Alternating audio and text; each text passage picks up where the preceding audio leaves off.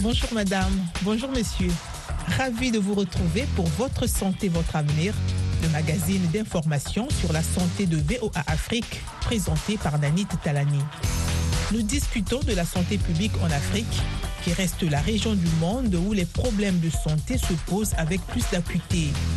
Selon l'OMS, ce continent porte 25%, soit le quart, de la charge mondiale des maladies.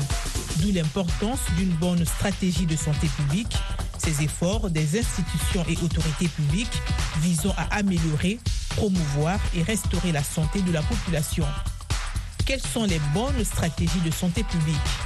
Quelle est l'importance de l'accessibilité aux structures sanitaires? À quelles maladies les populations africaines sont encore le plus confrontées? Dans nos pays qu'on appelle euh, pays en voie de développement, les maladies les plus importantes sont les maladies infectieuses et des maladies qui sont dues à des microbes. Voici quelques questions auxquelles répondra le docteur Malunga Miatudila, l'invité de ce programme Votre santé, votre avenir. Le docteur Malunga Miatudila est spécialiste en santé publique et président du conseil d'administration de Sanro Asbel en RDC, dont l'un des domaines d'intervention est la santé publique. Ensuite, vous suivrez Carnet de santé dans la deuxième partie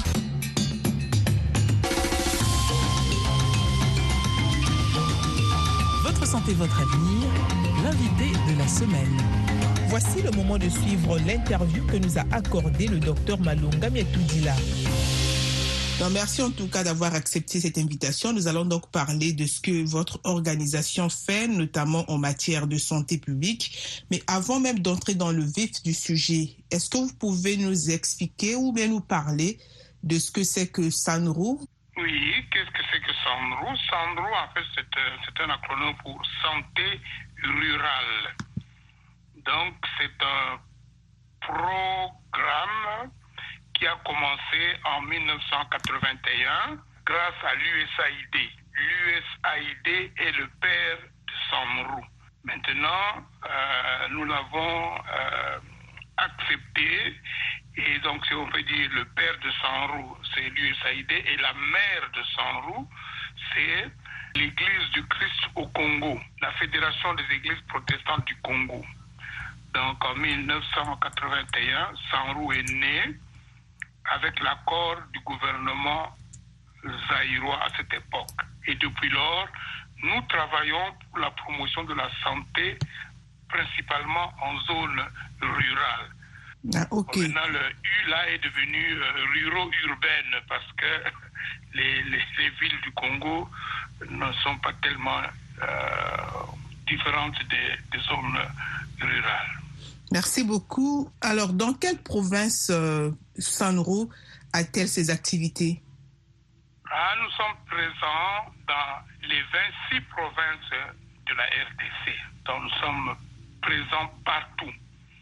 La RDC est divisée en zones de santé et nous couvrons 516 zones de santé sur les 516 qui existent. Merci. Et quels sont vos principaux domaines d'intervention? Bon, nous avons été créés en fait pour euh, promouvoir les soins de santé primaires, mais pour des raisons de contraintes budgétaires, euh, nous sommes réduits maintenant à quelques activités principales, notamment la lutte contre le paludisme, la lutte contre le VIH, la lutte contre la tuberculose. Il n'y a que quelques zones de santé où nous faisons vraiment tout ce que nous sommes obligés de faire, ça veut dire la santé, tous les soins de santé primaire. C'est dans le Kassai. Alors, on aimerait savoir, puisque vous intervenez aussi dans le domaine de la santé publique, comment pouvez-vous expliquer ce que c'est que la santé publique et quelle est surtout son importance? Eh bien, la santé publique s'oppose à la santé individuelle.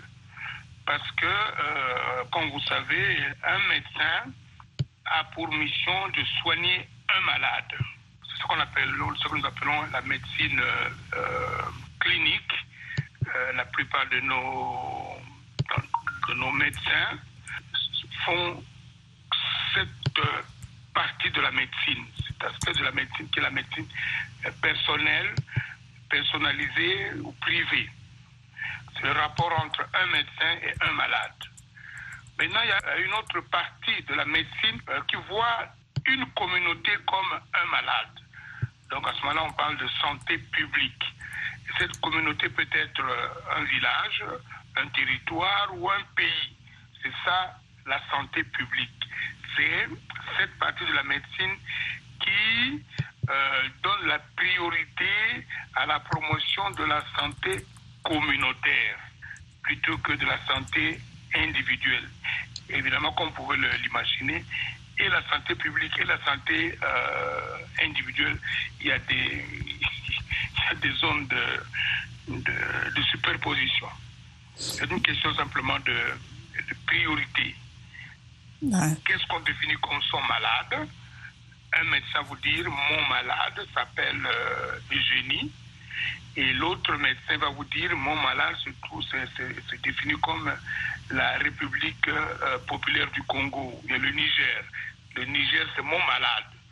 Tandis qu'un autre médecin va dire moi, mes malades, mon malade a un nom, un individu ou bien des individus. D'accord.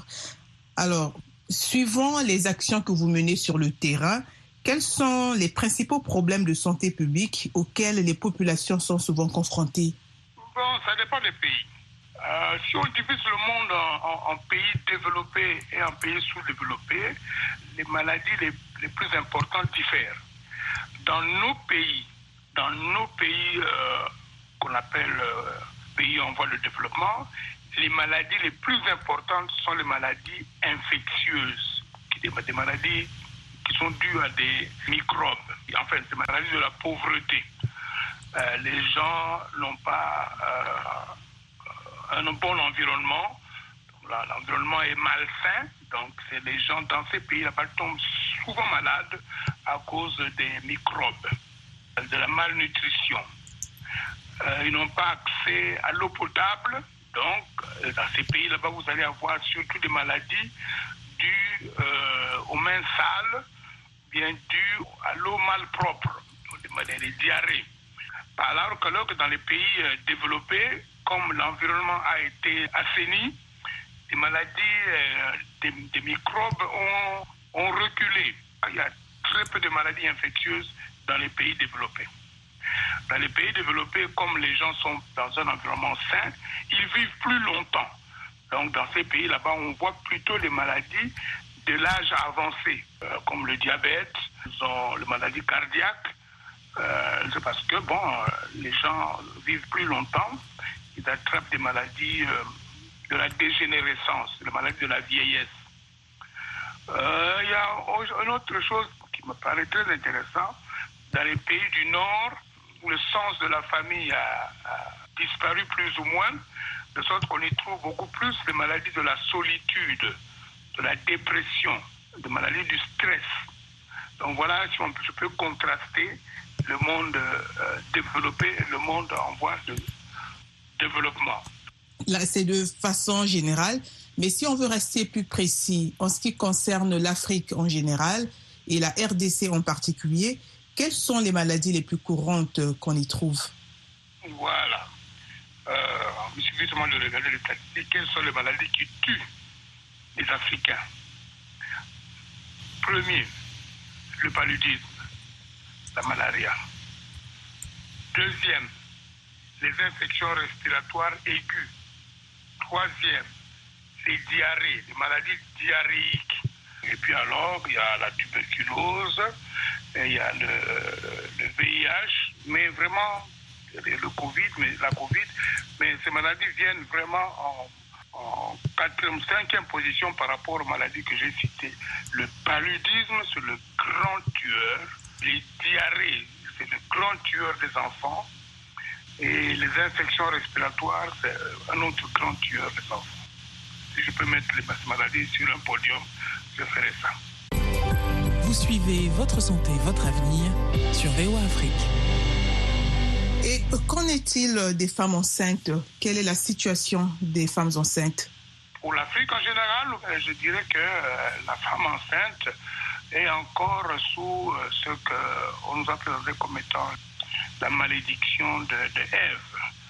La maternité fait beaucoup de ravages en Afrique. Euh, nos sœurs, nos, mamans aiment accoucher. Malheureusement, euh, l'accouchement, la grossesse, euh, l'accouchement ne se fait pas dans des conditions correctes, de sorte que euh, sur 100 000 naissances, on a 100 000 naissances vivantes, on a souvent en Afrique 500 femmes qui meurent. Euh, je peux dire que chaque jour, parce que ce que j'ai dit euh, au Congo, chaque jour qui passe au Congo, il y a au moins six femmes qui meurent de complications de la grossesse au moment de l'accouchement. Parce que les conditions d'accouchement ne sont pas bonnes. C'est 100 fois plus que dans les pays euh, développés. Beaucoup de femmes meurent au moment où elles veulent donner la vie. Donc la maman, la femme perd la vie, hélas.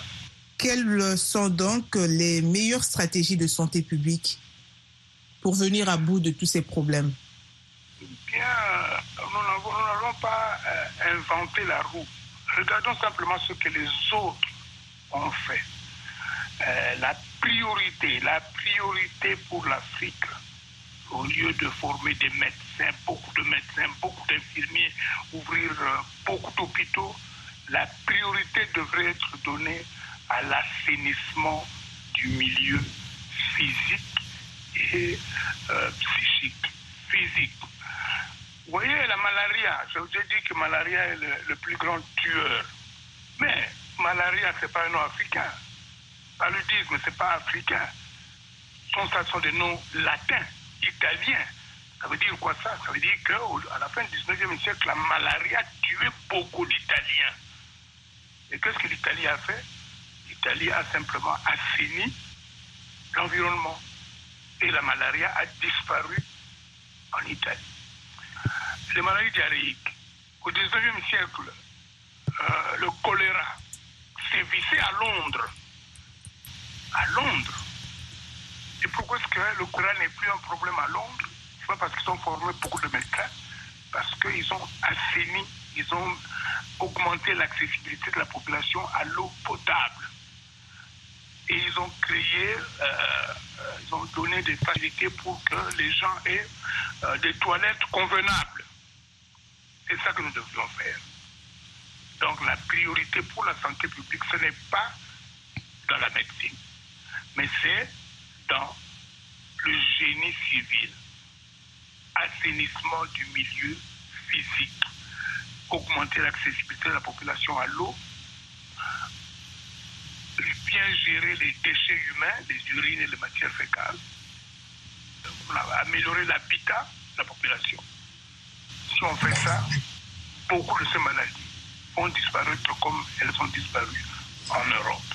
Et, euh... Maintenant, j'ai parlé aussi de l'environnement psychique. L'ignorance est à la base de beaucoup de nos problèmes en Afrique. Les gens n'ont pas d'informations sur la santé. Donc si on peut aussi augmenter les connaissances, les bonnes connaissances de la population en matière de santé, le meilleur médecin de quelqu'un, c'est lui-même.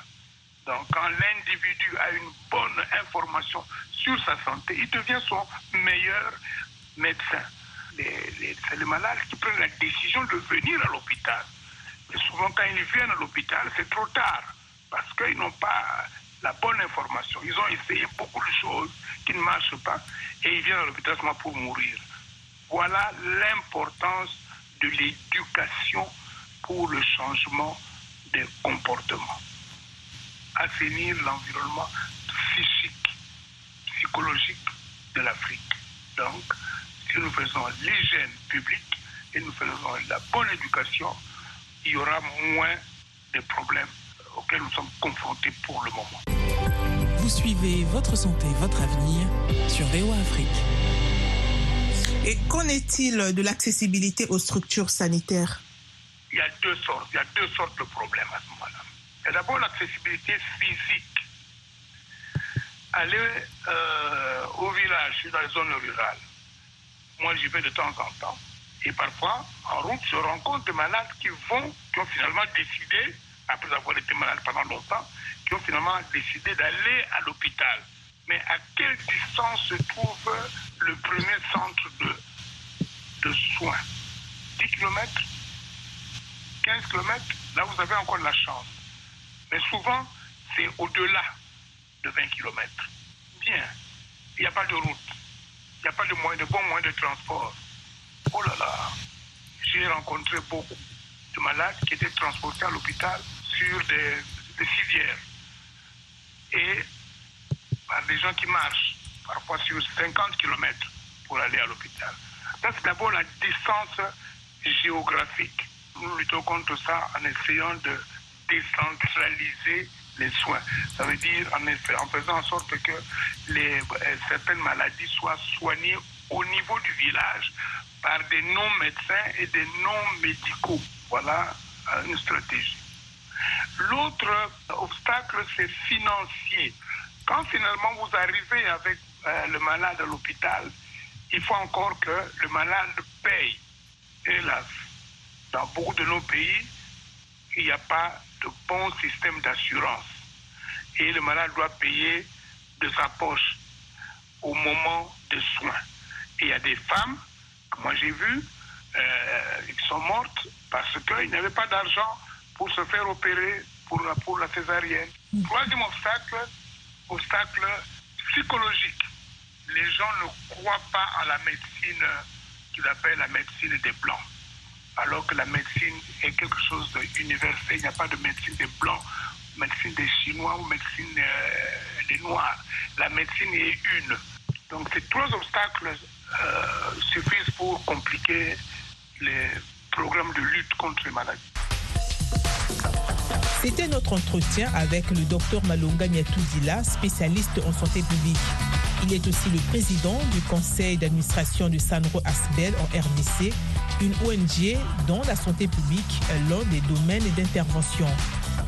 À présent, nous vous invitons à écouter Carnet de santé. Cette semaine, dans Carnet de santé, qu'est-ce qu'une intoxication alimentaire et comment la gérer? On en parle. Le médecin nigérian Adjar Mamon Nassir nous parle des causes et traitements des intoxications alimentaires. Un verre vivant est extrait du cerveau d'une femme. C'est en Australie. Des chercheurs en Californie créent un patch qui permet de surveiller l'évolution d'une blessure. C'est dans cette édition de Carnet de santé. Bonjour à tous, ravi de vous retrouver pour une nouvelle édition de Carnet de santé. Imaginez-vous aux urgences avec des diarrhées et des vomissements fréquents des heures après avoir mangé un délicieux repas. Les intoxications alimentaires surviennent parfois suite à la consommation d'un aliment contaminé, avarié ou toxique. Cela entraîne une infection ou une irritation du tube digestif. La contamination des aliments peut se faire à n'importe quelle étape de la chaîne de production, de livraison et de consommation. Les symptômes d'une intoxication alimentaire comprennent la diarrhée, les vomissements, les douleurs abdominales, la fièvre et les maux de tête. L'OMS estime que 600 millions de personnes tombent malades chaque année après avoir consommé des aliments contaminés et 420 000 en meurent. 40% des victimes sont des enfants. Pourtant, l'impact des intoxications alimentaires reste sous-estimé. Huba Abdi, depuis Nairobi, au Kenya, récit Alexandrine Holognon. Claire Osoro se souvient bien de ce jour où elle a échappé à la mort avec sa famille, quelques minutes après avoir consommé de la nourriture empoisonnée. Avant même de me souvenir de ce qui se passait, qu'il s'agisse de la nourriture ou d'autre chose, j'ai commencé à avoir la diarrhée, puis à vomir en même temps. C'était très grave. J'ai fait des allers et retours dans la salle de bain pendant près d'une heure. Les intoxications alimentaires surviennent généralement lorsque les agents pathogènes contaminent les aliments ou les boissons. Osoro explique qu'elle a commencé à se soigner avec des remèdes maison, ce qui n'est pas toujours très efficace. Nous avons commencé par le remède maison qui consistait à boire de l'eau, à se gargariser d'eau salée, à prendre de l'eau après avoir vomi. Même l'eau que je prenais, je la vomissais. Alors le temps que je reçoive des soins médicaux, j'étais très faible, surtout parce que je suis anémique. C'était pire pour moi parce que cela drainait tout mon système. Alors le temps que le médecin de famille soit appelé, j'ai dû être mise sous perfusion. Mon traitement a duré environ 3 à 5 jours. Bien que de nombreux cas d'intoxication alimentaire et d'autres maladies d'origine alimentaire disparaissent d'eux-mêmes une fois que les bactéries sont expulsées de l'organisme, une attention médicale immédiate est nécessaire pour déterminer l'étendue du problème. Je vous conseille de consulter un médecin avant de conclure, car j'ai l'impression que si j'avais appelé le médecin avant d'essayer tous ces remèdes maison, d'aller à la pharmacie, d'acheter des médicaments en vente libre, cela m'a pris beaucoup de temps et je ne montrais toujours aucun signe de changement. Et je pense que c'est ce qui a le plus épuisé mon corps. Le docteur Dave Odijo du Kenya Medical Practitioners Pharmacist explique que la plupart des gens souffrent de maladies bénignes, mais que certaines infections transmises par les aliments sont graves, voire mortelles. Certaines personnes doivent être hospitalisées et certaines maladies entraînent d'autres problèmes de santé.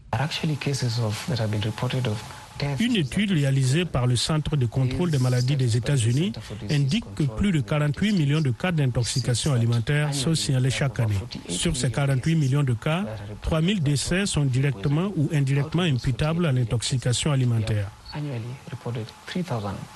La viande insuffisamment cuite et les produits mal manipulés sont les principaux responsables des intoxications alimentaires. Le docteur Odijo conseille de se laver les mains, les ustensiles et les assiettes entre les étapes de cuisson et de consommation. Il faut cuire les aliments à la bonne température, car les aliments comme la viande ou le poisson doivent être chauffés à une certaine température, environ 70 degrés Celsius, avant de tuer toute bactérie présente dans l'aliment. Le docteur Odijo estime qu'une bonne collaboration entre les gouvernements, les producteurs et les consommateurs est nécessaire pour garantir la sécurité alimentaire et renforcer les systèmes alimentaires. Nous vous avons demandé votre avis sur les intoxications alimentaires. En avez-vous déjà été victime? Êtes-vous préoccupé par une intoxication alimentaire lorsque vous mangez hors de chez vous? Et comment vous protégez-vous? Voici quelques réactions de Kigali au Rwanda. Je pense qu'il y a intoxication alimentaire lorsqu'on mange et que cela provoque des troubles dans l'estomac.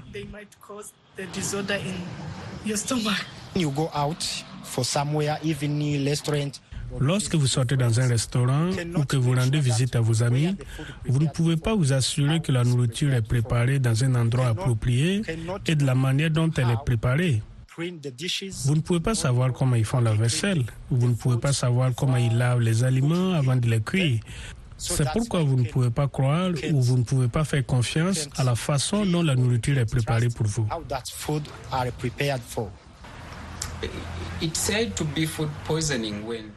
On parle d'intoxication alimentaire lorsqu'il y a des conséquences pour vous, pour votre santé, après avoir consommé le repas Parfois, vous ne remarquez même pas que la cause de l'intoxication est la nourriture.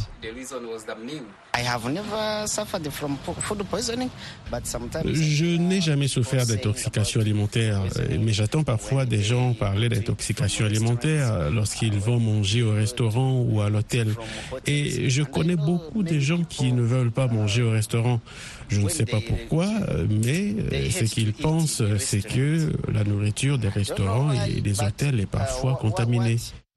Le docteur Adjar Maman Nassir est médecin à Abuja, au Nigeria. Il évoque certaines causes d'intoxication alimentaire et partage quelques conseils.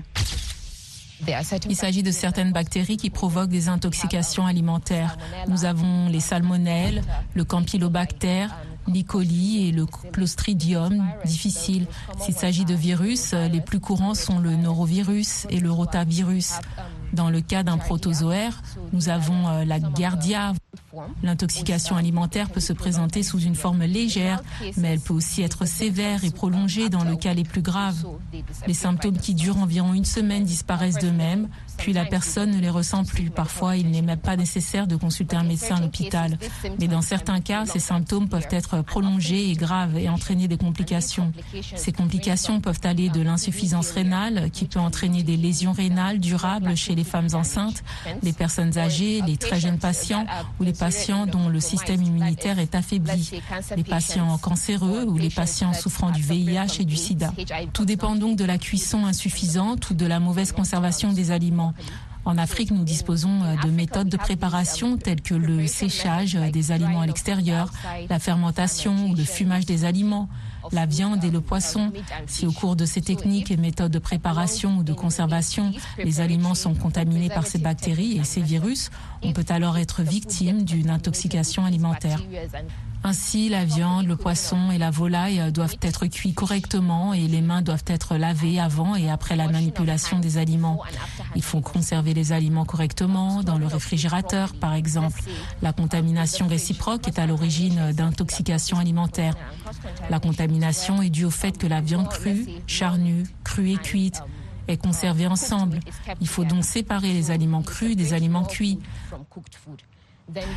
Vous devez laver vos fruits et légumes et les conserver immédiatement au réfrigérateur lorsque vous les achetez afin d'éviter que ces bactéries ne se développent et ne déclenchent tout le processus de contamination. En parlant d'eau propre, l'intoxication alimentaire peut être causée par des personnes qui consomment de l'eau provenant de rivières, de lacs, de ruisseaux et tout ce genre de choses. Le problème, c'est qu'on ne peut pas vraiment le remarquer. Mais ce qu'il faut faire, c'est se laver les mains avant de manger tout le temps. Enfin, après être allé aux toilettes, ce qui est très important, et assurez-vous que la nourriture que vous allez manger provient d'un endroit propre. Si vous l'avez cuisinée vous-même, assurez-vous qu'elle est bien cuite et bien préparée. Et si vous l'avez achetée quelque part, assurez-vous qu'elle est préparée dans de bonnes conditions d'hygiène. Partons maintenant en Australie avec cette histoire extraordinaire. Un verre long de 8 cm a été extrait vivant du cerveau d'une patiente. La femme, âgée de 64 ans, avait déjà été hospitalisée pour des douleurs à l'estomac. Quelques mois plus tard, des médecins ont réalisé une IRM sur la patiente après des pertes de mémoire, remarquant une lésion atypique à l'avant de son cerveau. Le parasite est apparu sur les scanners et a ensuite été identifié grâce à des tests ADN. Il s'agit d'un Ophidascaris robertsi présent chez les kangourous et les pitons en Australie, une découverte atypique chez un être humain. Le docteur Sanjaya Sananayakei, qui a participé à la chirurgie, raconte. Le patient concerné par cette opération souffrait d'une maladie prolongée. Il s'agissait d'une sorte de diagnostic mystérieux et j'étais dans ce que nous appelons le service de garde en train de soigner d'autres patients de l'hôpital qui avaient des problèmes d'infection et j'ai reçu un appel me disant que nous avions un patient avec un problème d'infection et que nous venions de retirer un verre vivant du cerveau de ce patient. Il s'en est suivi une activité intense dans notre laboratoire de microbiologie pour essayer de déterminer ce qu'était ce verre et finalement, avec l'aide d'un site très intelligent du CIRO, nous avons découvert qu'il s'agissait d'un nouveau parasite et qui n'avait jamais été observé chez l'homme auparavant. Ce verre mesurait 8 cm de long et il était vivant et gigotait lorsque notre pauvre neurochirurgien, très compétent, l'a retiré à l'aide d'une pince. Ce patient avait été traité, comme je l'ai dit, pour une maladie mystérieuse et nous pensions qu'il s'agissait d'une maladie immunologique euh, car nous n'avions pas pu trouver de parasite auparavant. Cette grosse masse est apparue dans la partie frontale de son cerveau. Lorsque le chirurgien s'est rendu sur place, il a décidé de faire une biopsie pour déterminer s'il s'agissait d'un cancer, d'un abcès ou autre. Et soudain, avec force, il ramasse cette créature qui se tortille et il vous dira que toutes les personnes présentes dans la salle d'opération ont été absolument stupéfaite. C'est la fin de cette édition de Votre santé, votre avenir, dont l'invité était le docteur Malunga Nyatudila, spécialiste en santé publique et président du conseil d'administration du Sanro Asbel en RDC, une ONG qui intervient aussi en matière de santé publique. Ensuite, nous vous avions proposé Carnet de santé. Ce magazine santé a été présenté par Nani Talani grâce à la réalisation de Michel Joseph. Continuez d'écouter VOA Afrique et n'oubliez surtout pas de prendre soin de votre santé, car votre santé, c'est votre avenir. C'était Votre santé, votre avenir, une production de VOA Afrique. Pour vos commentaires, vos questions ou vos témoignages, retrouvez-nous sur voafrique.com ou sur notre page Facebook VOA Afrique.